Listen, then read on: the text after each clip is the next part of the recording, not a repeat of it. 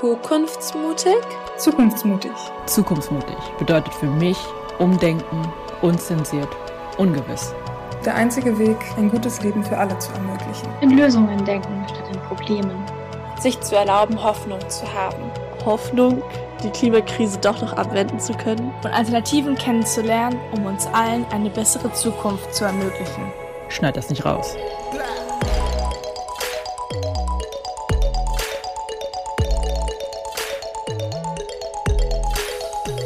Eine Gruppe junger Menschen, die die Welt ein Stück besser machen wollen. Unsere Zeit ist jetzt. Also wer, wenn nicht wir? Die Zukunftsmutigen. Eine Kampagne der WWF-Jugend.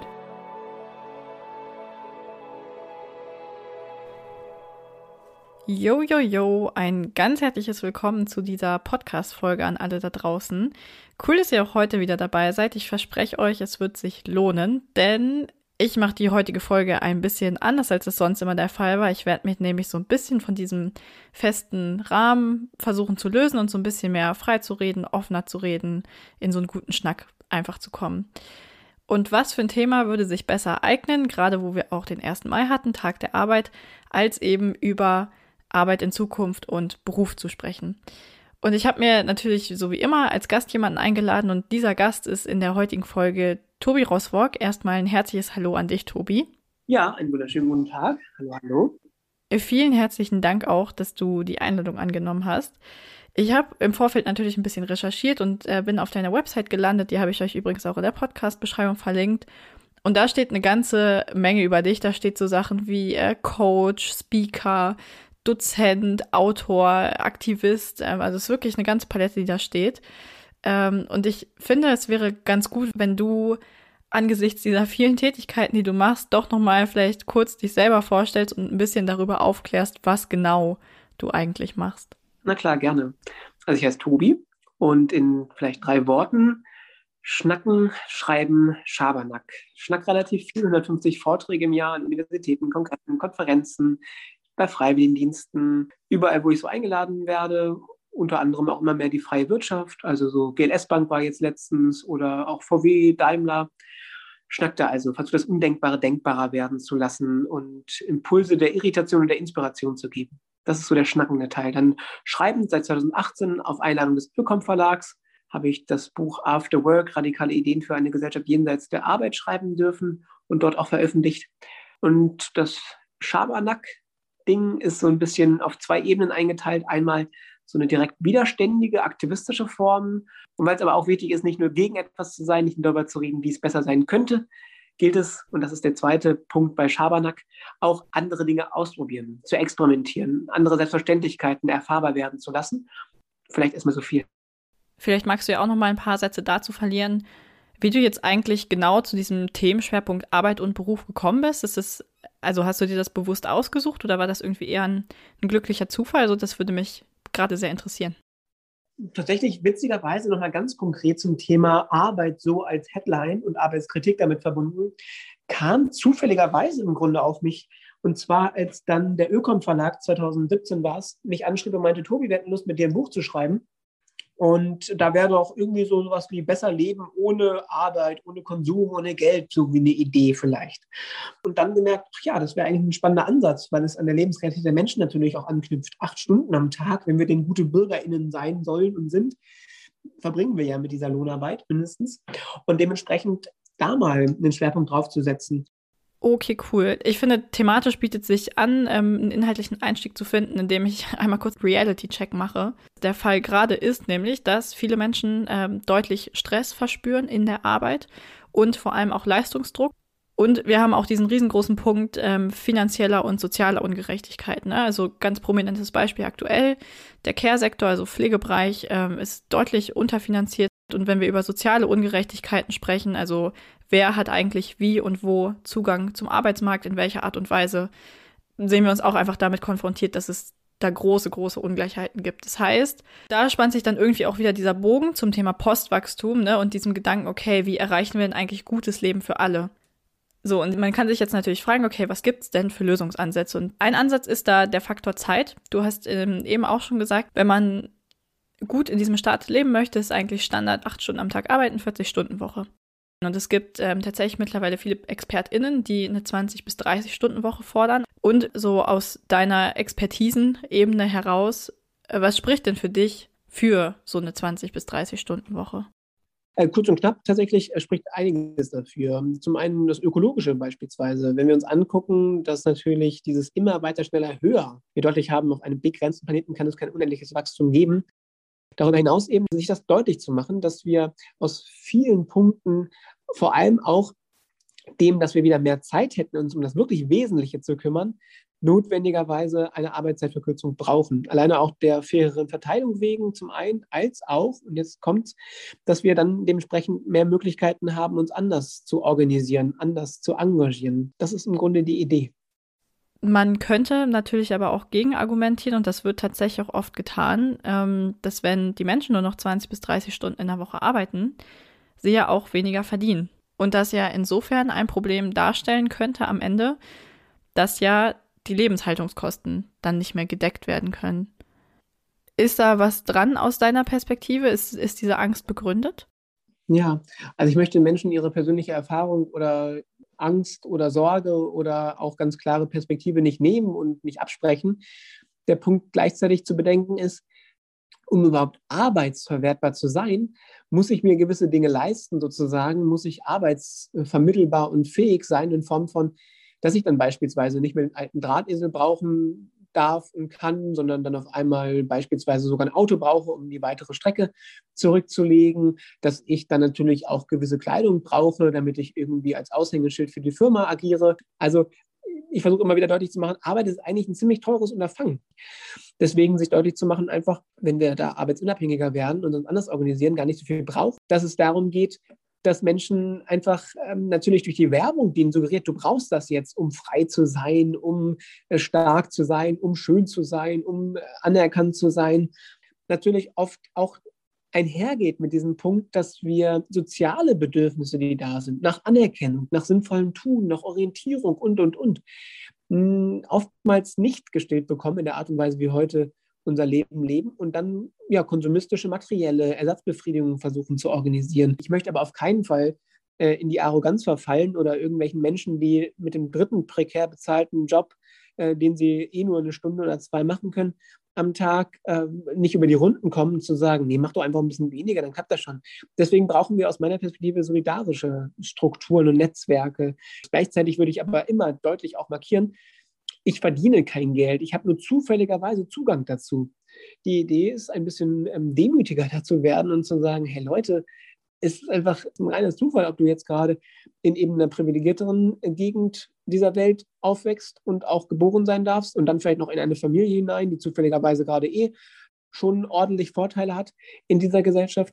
Da kannst du nicht sagen, ich klopfe mir jetzt eher an die Schulter und sage, wow, wie toll bin ich eigentlich, dass ich da bei VW irgendwie für eine Stunde Schnacken 1000 Euro bekomme. Das ist mein Geld. Nein, lächerlich. Ich habe zufälligerweise Glück gehabt und das gilt es zu teilen.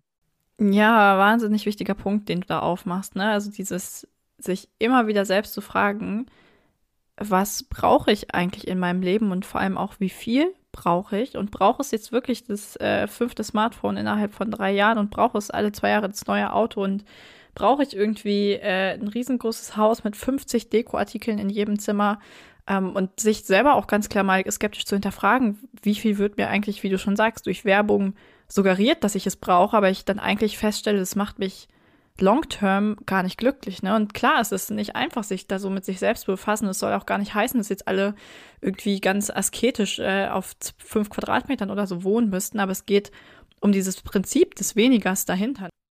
Trotzdem muss man natürlich sagen, man könnte gegensteuern und ein bisschen Sicherheiten schaffen. Und das ist jetzt auch schon das zweite Thema, indem man im gleichen Zug, indem man Arbeitszeit verringert, eine sozusagen Grundsicherung einführt. Und häufig in dem Kontext diskutiert wird dann das BGE, das bedingungslose Grundeinkommen, ähm, um so eine gewisse finanzielle Grundsicherung durch den Staat zu gewährleisten. Deswegen meine Frage an dich, vielleicht können wir es machen wie bei der 20-30-Stunden-Woche, dass wir erstmal vielleicht mit den äh, Vorteilen anfangen, die aus deiner Sicht so ein bedingungsloses Grundeinkommen denn bringen würde der großartige Impuls, der davon ausgeht, ist eine Gesellschaft, in der wir nicht mehr arbeiten gehen müssen und stattdessen tätig werden dürfen. Also die Idee, dass wir Existenz von Lohnarbeit entkoppeln. Dass wir einfach einen leistungsfreien Selbstwert zugesprochen bekommen und die Möglichkeit damit existieren zu dürfen, uns kreativ zu entfalten und das dann reinzugeben, was wir reingeben können und rauszunehmen, was wir brauchen. Jetzt ist beim bedingungslosen Grundeinkommen für mich tatsächlich eben der größere Herausforderungspunkt, dass es so ein bisschen eine konsumistische Bittstellung ist. Das heißt, erst bekomme ich Geld, 1500 Euro, und dann kann ich davon meine Bedürfnisse stillen. Ich würde stark machen, die Idee eines bedingungslosen Grundauskommens. Sehr vergleichbar, dann doch aber an einer Stelle unterschieden, die nochmal ganz wichtig ist. Und zwar, dass wir sagen, wir möchten den Zugang zu der Bedürfnisdeckung natürlich for free bekommen, unbedingt. Und das ist ganz spannend. Also Zugang zu einem Wohnraum, Zugang zu Lebensmitteln natürlich, Zugang zu der Möglichkeit von A nach B, also das Recht auf Mobilität wahrzunehmen.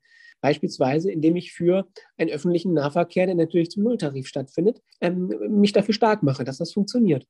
Und so kann ich immer mehr meiner Lebensbereiche unkommerzieller organisieren und dementsprechend auch da wieder von der Lohnarbeit unabhängiger werden und damit mehr solche sogenannte Commons-Räume schaffen.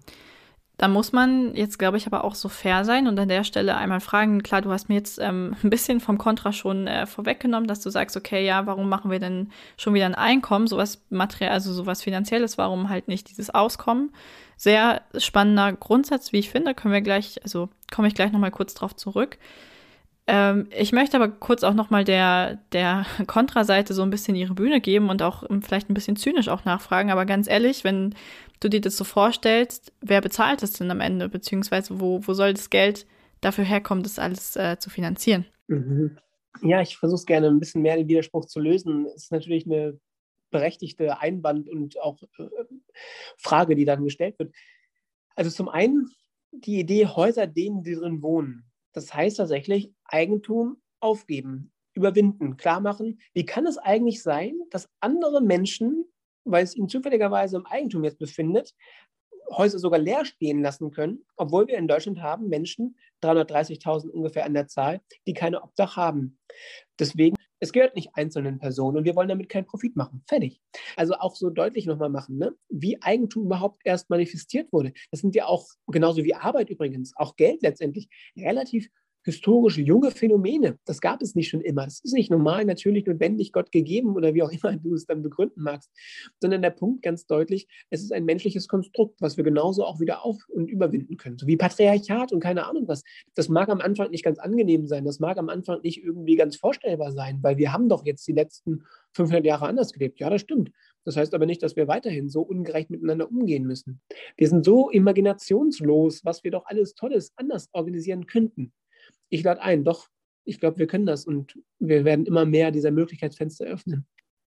Ich glaube, mir ist an dieser Stelle nochmal ganz wichtig äh, festzuhalten, dass es natürlich jetzt sehr, sehr drastisch erstmal klingt, was du da vorschlägst und jetzt bestimmt viele ZuhörerInnen auch schlucken und denken, oh, alter Schwede, äh, Eigentum überwinden und oh, alles aufgeben, so sorry, but not sorry, nicht mit mir, ist irgendwie nicht so meins. Ähm, völlig verständlich an der Stelle möchte ich festhalten. Ähm, ich glaube, es geht aber darum, sich zu überlegen, es wird ja nicht so sein, dass sich das von heute auf morgen alles ganz drastisch verändert und ihr irgendwie morgen aufwacht und die Welt ist eine völlig andere. Ähm, nein, so wird es nicht sein, sondern es wird ja eher über viele, viele, viele kleine Schritte über längeren Zeitraum ähm, zu solchen Strukturen kommen. Und vielleicht ähm, könnt ihr euch ja mal überlegen, sowas wie ein kostenloses ÖPNV-Ticket ist ja schon so ein Schritt in die richtige Richtung, wo eben eingeräumt wird, okay, wir geben den Menschen ein Recht auf Mobilität und der Staat beziehungsweise eine Kommune kommt dann eben finanziell dafür auf. Und vielleicht wird es auch irgendwann, in ein paar Jahren, wer weiß das schon, äh, für Wohnen ähnlich sein, dass der ähm, Staat da viel mehr lenkt und es eben weg von diesen Privatpersonen, noch weg von diesen kapitalistischen Grundsätzen geht. Wer weiß das so, aber dafür ist halt die Zukunft die Zukunft und ähm, ja, dafür können wir als Gesellschaft auch in Diskurs kommen und darüber sprechen, wie wir das denn äh, eigentlich gestalten wollen. So, äh, das, das erstmal als Statement dazu. Ich möchte dich an dieser Stelle aber auch nochmal bitten, ob du nicht den ganz generellen Unterschied zwischen Lohnarbeit und Care-Arbeit herausstellen könntest, weil mir nämlich gerade aufgefallen ist, dass wir jetzt schon sehr viel über diese beiden Begriffe gesprochen haben und eigentlich noch gar nicht geklärt haben, was genau dahinter steht. Ja, sehr gerne.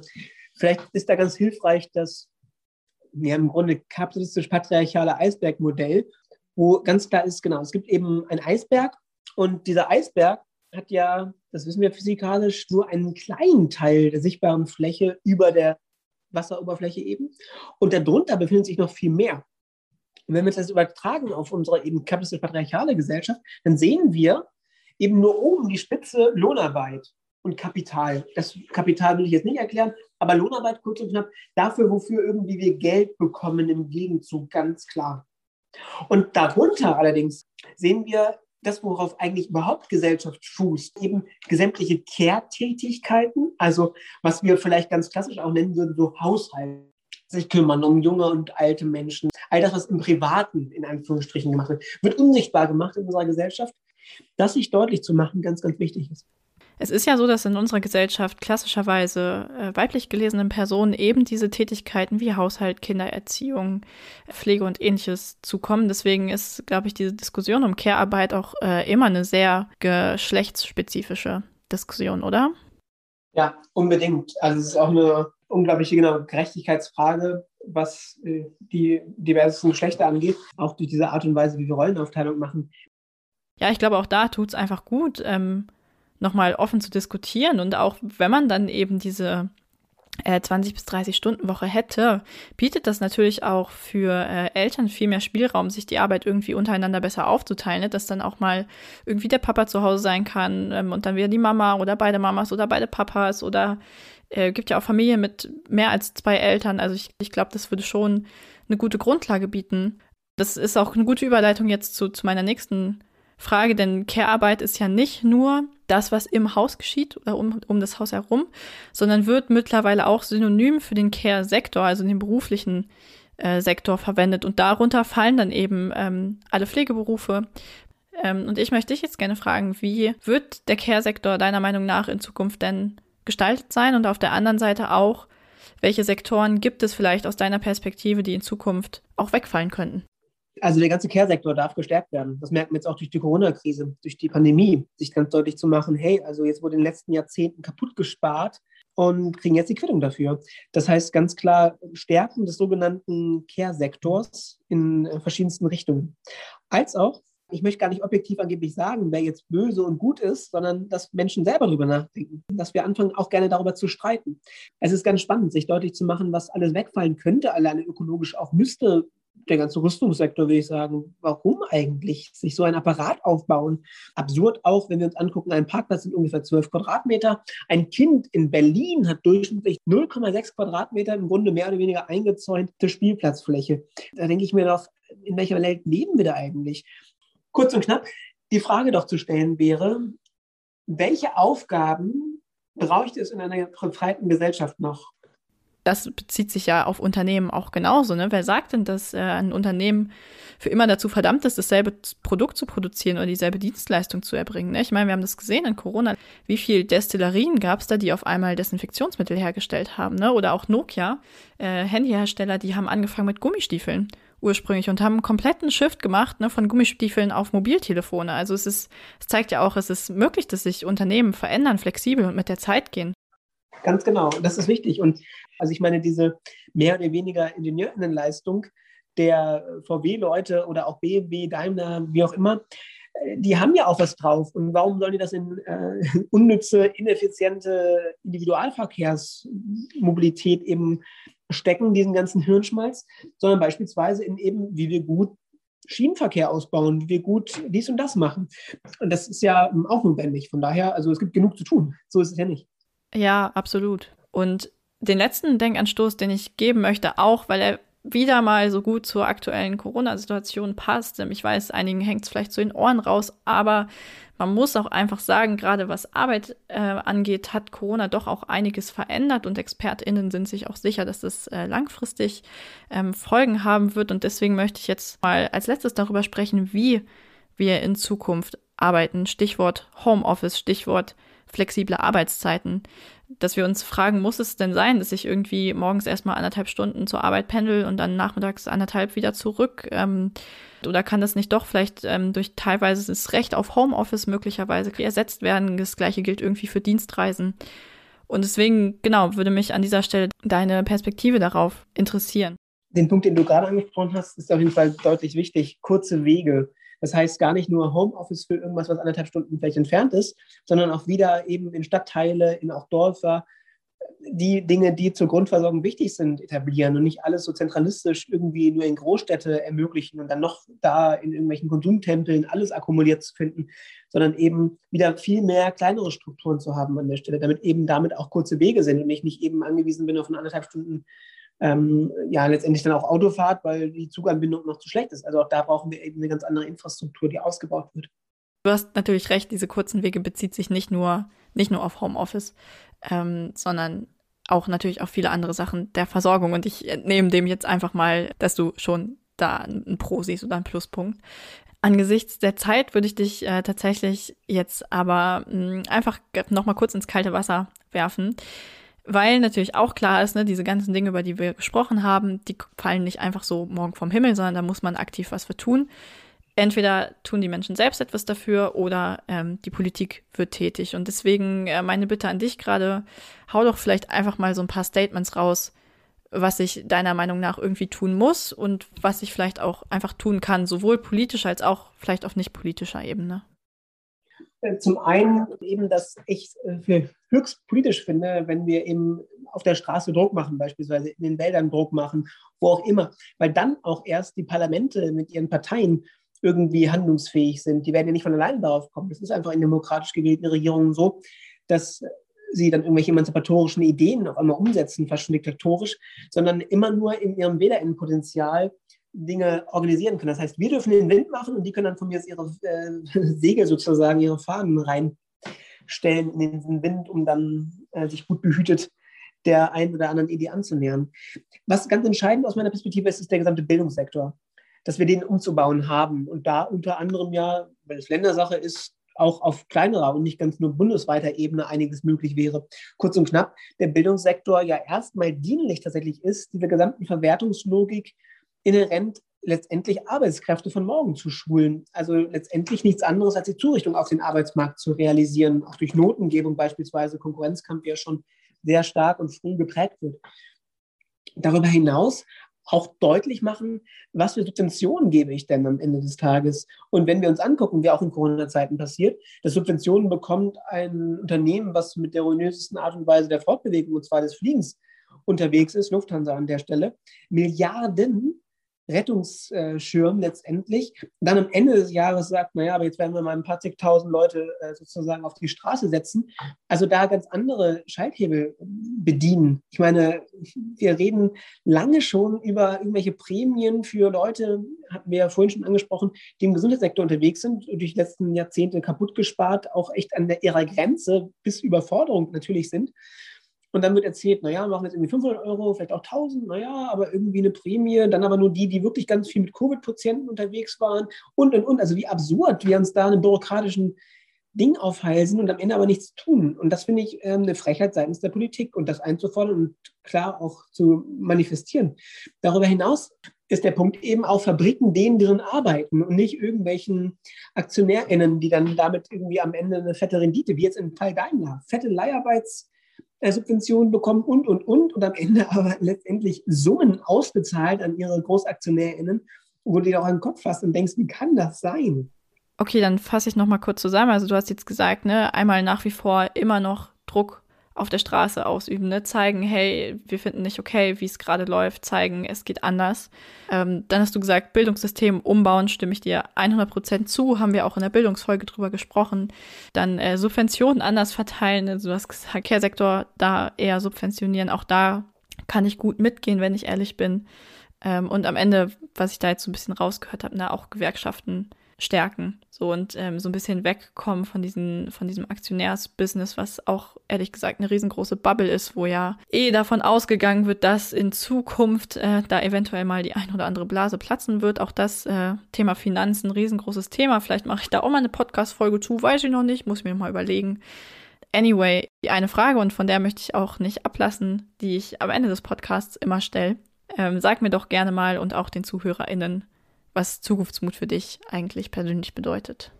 Danke dir herzlichst. Für mich bedeutet es im Grunde, Mut zu haben, Zukunft zu gestalten, mit größter Freude proaktiv sich als gestalterisches Subjekt zu verstehen, loszulegen, das aber nicht alleine, nicht einsam, sondern gemeinsam im Kollektiv, bandenbildend, weil dann auch tatsächlich der Mut sehr viel stärker werden kann, als für sich alleine da irgendwie rumzuhocken. Ja, dieses Stichwort von zusammen was machen, kann ich auf jeden Fall nur zustimmen. Ich meine, wir beide sind gerade ein gutes Beispiel. Ne? Wir haben uns auch jetzt zusammen gehockt. Fand ich total schön. Ich hoffe, dir geht's da ähnlich. Von meiner Seite aus auch nochmal ein riesengroßes Dankeschön, dass du die Zeit genommen hast. Voll schön. Danke dir von Herzen. Wow. Oh, das freut mich zu hören. Ja, einfach total toll. Wir beide können jetzt noch off-topic gerne ein bisschen quatschen, bevor ich jetzt die Aufnahme beende. Aber von allen, die gerade zuhören, würde ich mich an dieser Stelle tatsächlich erstmal verabschieden. Und genau, in diesem Sinne, bis nächstes Mal und macht's gut. ciao, ciao. Dir hat diese Folge gefallen und du willst nichts mehr verpassen? Nice! Dann abonnier doch einfach diesen Podcast, empfehle uns deinen Freunden oder folg uns auf TikTok und Instagram. Dort kannst du auch deine Stories und Erfolge mit dem Hashtag Zukunftsmutig teilen. Und denk immer daran, Zukunft ist, was du daraus machst. Die Zukunftsmutigen. Eine Kampagne der WWF-Jugend.